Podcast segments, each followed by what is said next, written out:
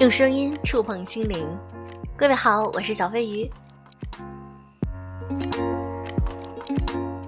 我知道我们都希望被关心、被爱。那么今天我想和大家分享一篇来自于作者从飞从的文章：不被关心又怎么了？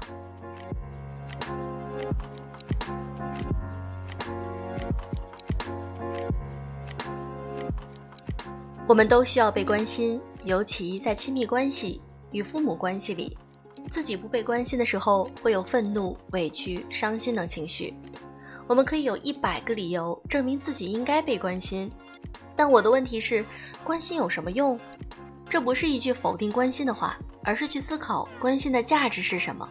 如此，我们就可以自由地掌控自己不被关心时的处境，避免自己现在不被关心时的愤怒和伤心里不可自拔。对这个问题的深度思考就是：被关心在解决我们的什么问题呢？得不到关心对我们的影响是什么呢？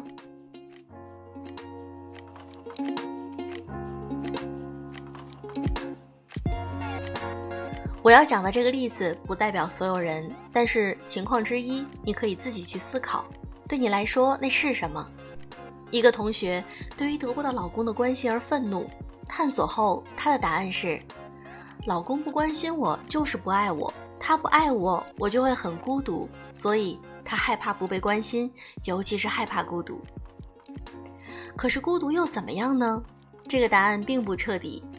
孤独对很多人来说的确是很难受的，但每个在孤独中难受的点不一样。他说：“那我就得一个人面对生活，一个人的话就会有很多不知道的困难，到时候就没人帮我。”所以，对他来说，被关心之所以重要，是因为在幻想层面上，他觉得自己未来会遇到自己无法解决的困难，所以现在就要抓住一个人，准备那时候应对。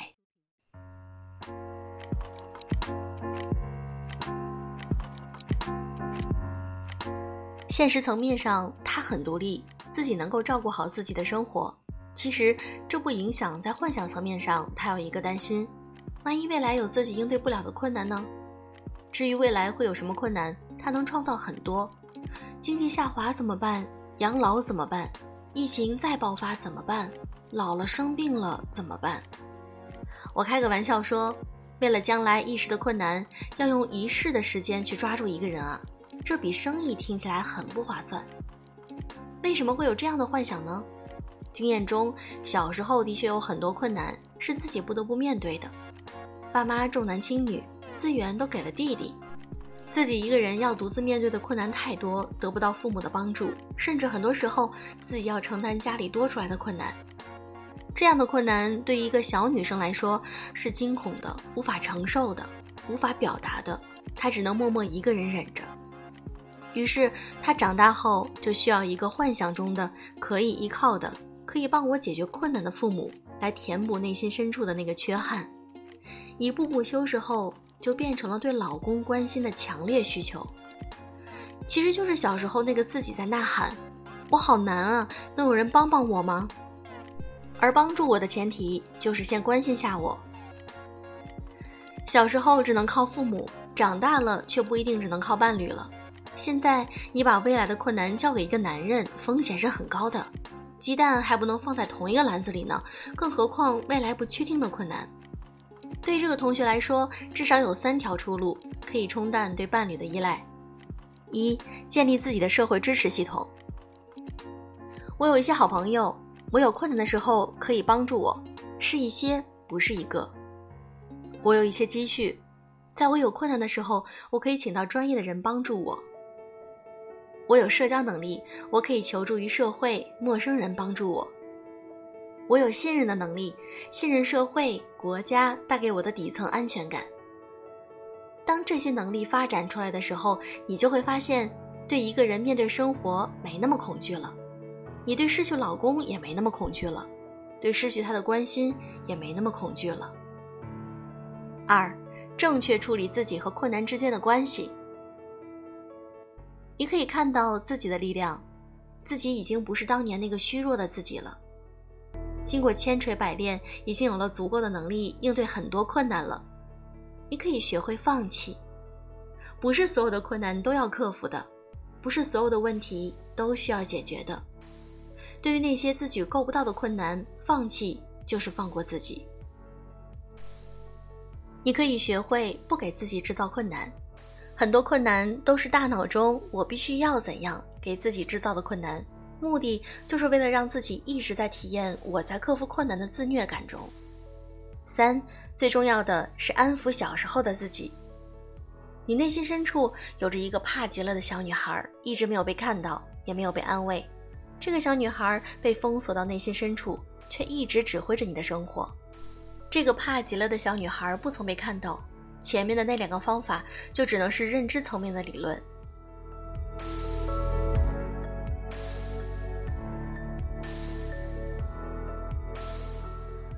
所以，我们之所以对于别人的关心那么执着，就是因为底层次我们有些需要无法自己解决，又无法找到其他途径解决，不得不依赖于这个人了。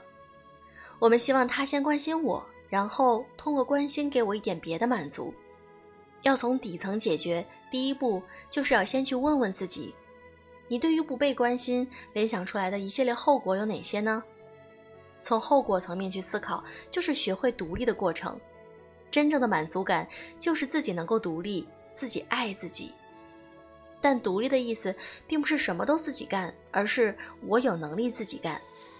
我不把自己过多的需求外包给同一个人身上，不然我容易愤怒；也不把所有的重担压在自己身上，不然我容易挫败。如此，当你对不被关心而愤怒的时候，愤怒就有了意义。愤怒就是一种求而不得的依赖。愤怒在说：“你把需求压在了一个人身上了。”危险警告。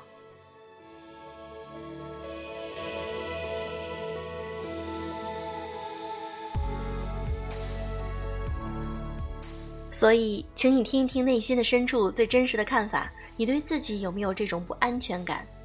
你有没有觉得对方不关心你，你会觉得很惶恐，或者觉得自己很孤独？我们需要做的就是强大自己。无论从现实生活中还是从内心中，一定要让自己变得更加强大。